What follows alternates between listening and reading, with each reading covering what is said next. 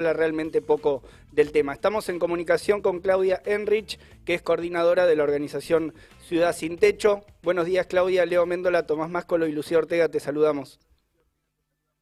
Hola, Leo, Lucía, Tomás, ¿cómo están? Bien. Eh, ¿Se me escucha bien? Porque, bueno, perfecto. Te escuchamos perfecto, Eh, sí. Sí, Bueno, Buenísimo. Claudia, bueno, eh, Eh, estábamos eh, comentando esto recién en la, en la presentación de- del tema. ¿Qué se puede decir de este censo, al menos que anunció la, la Ciudad de Buenos Aires? ¿Qué visión tenés? bueno, el tema fue así. Ellos hicieron un censo el día 11 de mayo, lo recuerdo bien porque fue mi cumpleaños. Empezaron a las 6 de la tarde y terminaron a las 6 de la mañana. Digamos que con sus pocas camionetas, en, un sola, en una sola noche, lograron hacer 15 comunas. Terrible, porque la verdad es que no se puede, es muy poco el tiempo. Conclusión, ellos dieron una cifra que era la que ellos querían dar, como todos los años, mucho más baja de la real. Dijeron que hay 2.500 personas en situación de calle. Todos sabemos que esto no es verdad, pero también sabemos, hay dos cosas acá. Eh, ustedes saben que hace años estamos peleando por, el- por una ley que ya existe y está aprobada y reglamentada en Capital Federal, en Cava, ¿sí? En esa ley se, se explicita específicamente que este censo debe ser hecho junto con organizaciones sociales y con gente en, persona- en situación de calle.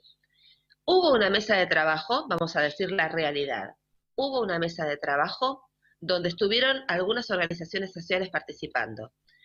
El gobierno de la ciudad, en el último momento, como queriendo hacer que cumple con la ley, dice, no estamos de acuerdo con tales puntos, lo hacemos nosotros solos. Y sacaron olímpicamente a un costado a las organizaciones sociales.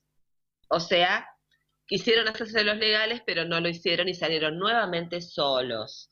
Y contaron lo que ellos quisieron en ese tramo. Tomando como, como argumento eh, para, para sacar a las organizaciones sociales del, del trabajo común algún planteo que se había hecho en la, en la propia reunión, digamos. Claro, como que no estaban de acuerdo Bien. con la metodología, no les parecía bien.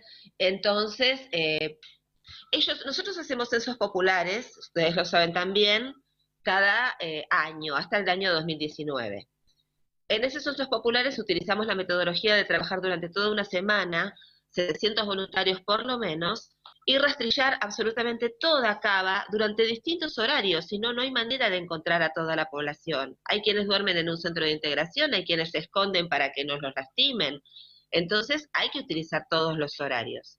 Ellos no aprueban esa metodología, si bien tenemos una forma en la cual no se cruzan los datos jamás, o sea, no hay manera de, de censar dos veces a la misma persona, ellos tomaron eso como que no servía, corrieron entonces a las organizaciones, hicieron el censo ellos solos.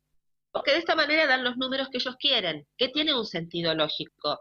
Si ellos dicen que hay 2.500 personas, van a sacar un presupuesto el año que viene para 2.500 personas que no va a alcanzar otra vez.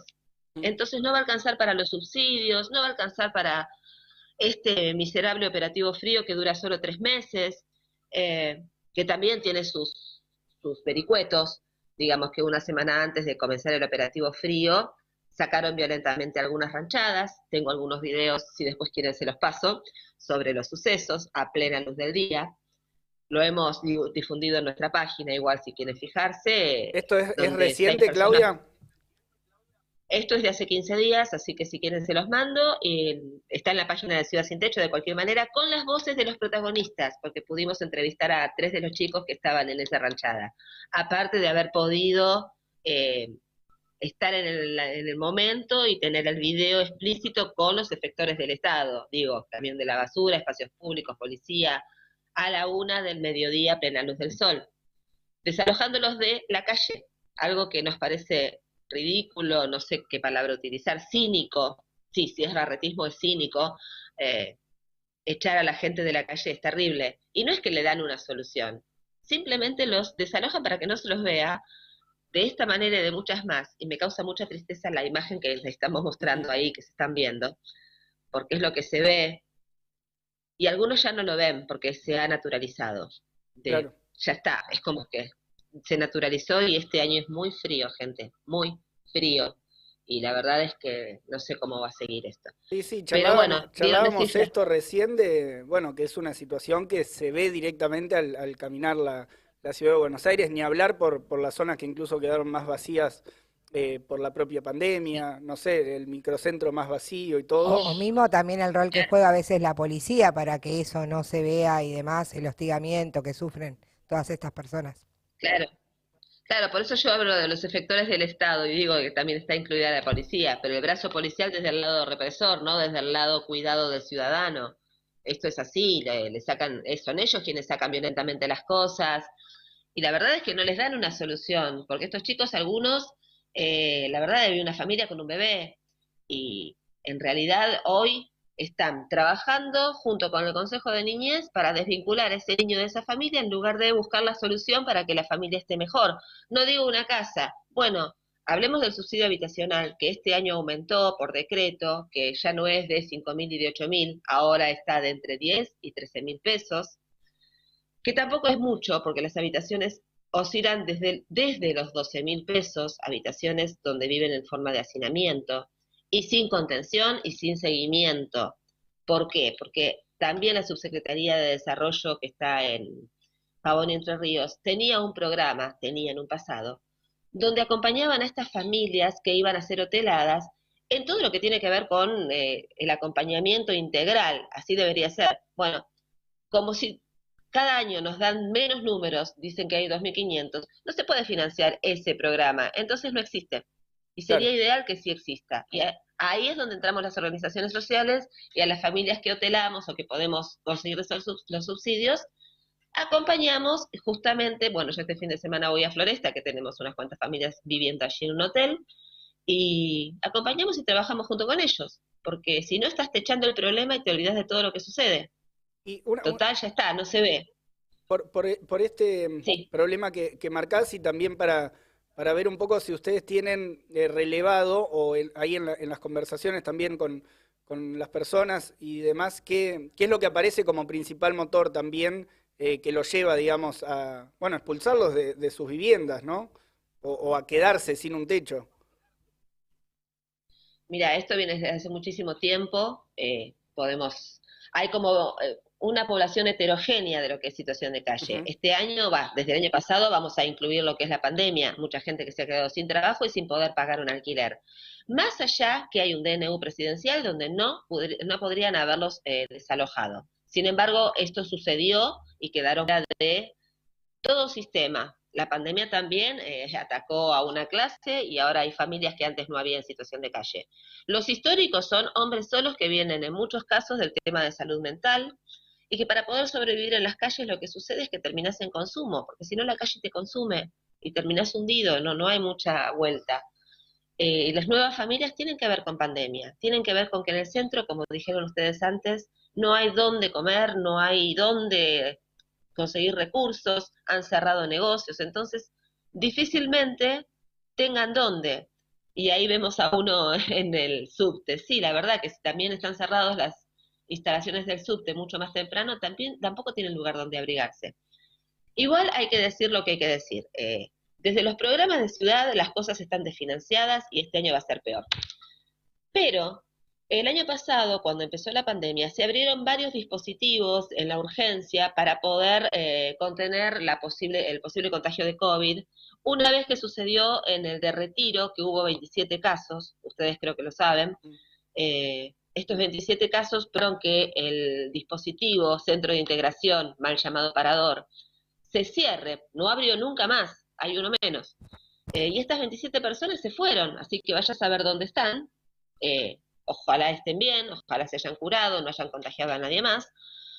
Eh, abrieron otros, por ejemplo el Roca 4. El Roca 4 hoy sigue existiendo, pero con otra política, con otra manera y con otra mirada, porque no lo trabaja el Estado-ciudad, siempre hablamos del Estado-ciudad, eh, sino que lo trabajan distintas ONGs, por lo cual muchas de las personas que allí viven, que no son muchas, son poquitas, no tengo el número exacto, pero son pocos la población de ese espacio, están conformes porque la mirada y el trato que tienen con la gente que trabaja allí es distinta, porque son organizaciones sociales que trabajan calle, entonces saben lo que duele la calle, sabe cómo se trata a la gente y la contención es distinta, no así el resto de los dispositivos. Claro, claro. Y acá lo que entra por eso, o sea, es como que sería el único, tampoco vamos a decir todos son malos, no, hoy tenemos la posibilidad de decirle a la gente, bueno, el Roca 4 yo no sé si tiene capacidad para ingresar más gente, porque no entraba mucho más, pero por lo menos la contención existe. Eh, podemos denunciar el Costanera Sur, y lo, hago acá públicamente. Durante el fin de semana tuvimos eh, muchas charlas con gente que está ahí dentro. El Costanera Sur es un dispositivo para familias justamente en situación de calle, donde estoy, viendo un montón ahí en las fotos de ustedes, eh, y sabemos que hay muchas, tiene capacidad para 140 personas. Hoy viven 33 personas en aislamiento, no los dejan salir, no tienen contenido, no prenden las calderas, las eh, frazadas están rotas, agujereadas, eh, tienen que ir a un baño que está afuera del dispositivo, no afuera del dispositivo, sino fuera eh, de donde viven, de esa habitación, porque utilizan un baño exterior, no los dejan entrar, y ese baño no tiene luz. O sea, vivir en el Costanera Sur es vivir en un lugar que parece carcelario, como siempre. Como, una, situación casi carcelaria. Eh, estamos en comunicación con Claudia Enrich, que es coordinadora de Ciudad Sin Techo, de la organización Ciudad Sin Techo. Eh, Claudia, si hablamos de responsabilidades sobre, sobre quién hay que apuntar y también yéndonos de, de, la ciudad de Buenos Aires, cómo está el resto del país, porque esto no es algo que pase solamente acá. No, en realidad el problema es mundial, esto es siempre donde hay una gran urbe, esto es un problema del capitalismo y creo que no lo vamos a poder resolver hoy ni mañana nosotros. Eh, básicamente tenés población en situación de calle o riesgo de situación de calle cerca de cada urbe. Yo hoy me encuentro trabajando en provincia esta problemática, en la zona de Quilmes. Eh, pero esto es desde otro lugar, porque el Estado provincial y el Estado nacional está tomando como cartas en el asunto, porque está este proyecto de ley nacional donde se prevé generar centros de integración en todo el país, con gente capacitada dentro de estos dispositivos, quienes ya sabemos lo que hay que hacer, como para poder eh, justamente integrarlos en un todo eh, realmente en la sociedad. ¿Y estos programas están avanzando que mencionás? Muy, muy lentamente, em, todavía no está hecha la inauguración oficial, así que esto es fuera de programa, como quien diría, pero sí se está empezando a trabajar, a recorrer las zonas, a reconocer la población, a saber, porque sí también aumentó en provincia, claramente. Eh, la pobreza estructural también aumentó, o sea, esto la pandemia nos afectó a todas, a todos, eh, me incluyo. La verdad que fue muy, es muy complicado. Así que sí, provincia también, y aparte se cayeron del mapa, en, ciudad ya no los están corriendo, entonces se van cayendo al resto del AMBA. Y es real, es real y se están tratando de generar justamente en distintos eh, municipios espacios para poder trabajar con la población, pero desde una mirada real e integral, ya conociendo lo que sucede en Capital. Así que, bueno, yo por lo pronto hoy estoy trabajando en Quilmes tratando de, desde el conocimiento, de generar políticas públicas junto con el municipio y con provincia, eh, pero bueno, recién empezamos con todo este territorio. Y la mirada es otra, pero bueno, falta tiempo, esto lleva tiempo y el frío no da tiempo, ese es otro problema. Es, el frío y el hambre no nos da tiempo. Es una problemática, eh, ahí, ahí decíamos, ¿no? Y, lo poníamos en el graph, eh, urgente, eh, pero también estructural. Para, para vos, ¿qué medidas considerás así como, como imprescindibles eh, para, abordar, para abordar este tema eh, más, más a fondo? Y más a fondo, bueno, creo que lo de la ley nacional, si se, si se hace ley que debería, apunta a cubrir todas las necesidades. La verdad que es interesante, yo después se las voy a mandar para que la puedan ampliar. Justamente es en un principio generar en todo el país, cada provincia, cada gobernación, cada municipio, cada uno de los lugarcitos de toda nuestra República Argentina, nuestra nación, tener un centro de integración. Allí sí, eh, de acuerdo a cada provincia, de acuerdo a lo que corresponda y a lo que suceda, con gente capacitada. Entonces, una vez que vos estás en un espacio con contenido y con una mirada desde la salud, desde la salud integral, desde la educación, eh, desde la cultura también, te da una mirada a pensar en un día siguiente. Y a partir de allí pensar todos de qué manera lograr la vivienda digna. Una vez acomodados los huesitos, como digo yo a veces, que lleva tiempo, en una semana no lo vas a resolver.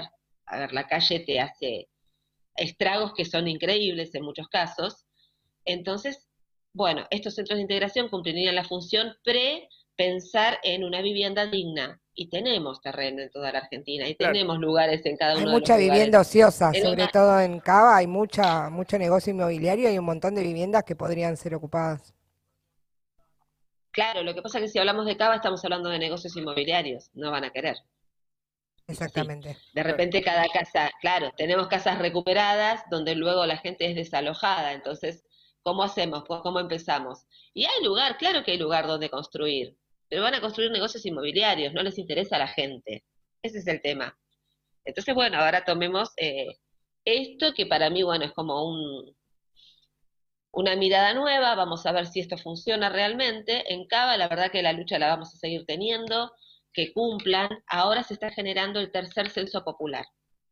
Eh, todavía no, tenemos que esperar el momento adecuado porque está relacionado claramente con la pandemia, no podemos tampoco salir de buenas a primeras a, acercarnos a la gente y contagiarlos. Así que, bueno, ese sería el punto, armarlo y les estaremos avisando como próximo paso. el tercer censo. Bien. Claudia Enrich, de coordinadora de, Ciudad Sin Techo, te agradecemos, Claudia, por la comunicación, como siempre. Gracias a ustedes por estar siempre informando a quienes necesitan saber lo que está pasando realmente. Gracias, un abrazo. Gracias a vos. Bueno, ahí